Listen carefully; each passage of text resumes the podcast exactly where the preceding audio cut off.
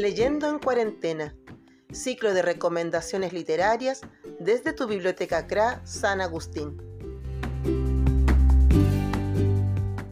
En esta ocasión les traigo una historia que transcurre en una sociedad que no tiene memoria del pasado y cuyos ciudadanos son todos iguales, dejando de lado la envidia, el sufrimiento y las diferencias para evitar males mayores. La novela es El dador de recuerdos de la escritora estadounidense Lois Lowry del editorial Everest. Esta pequeña introducción nos podría llevar a creer que el libro tratará de una sociedad idílica, dado que el mundo que describe es uno sin conflicto, sin desigualdad, sin desempleo, sin injusticias, sin dolor. Y aquí el nudo de toda la historia también es un mundo sin elección.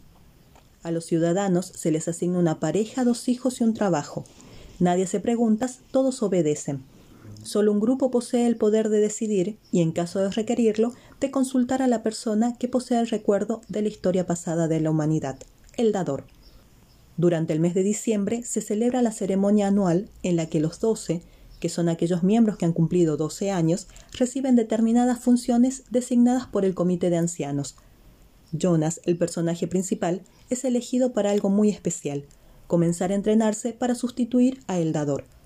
A partir de aquí, Jonas conocerá por primera vez el amor, los colores, la diversión, la emoción y un sinfín de sensaciones, y además conocerá los secretos que sostienen la frágil perfección de su mundo. El Dador de Recuerdos es una novela juvenil que realmente se disfruta.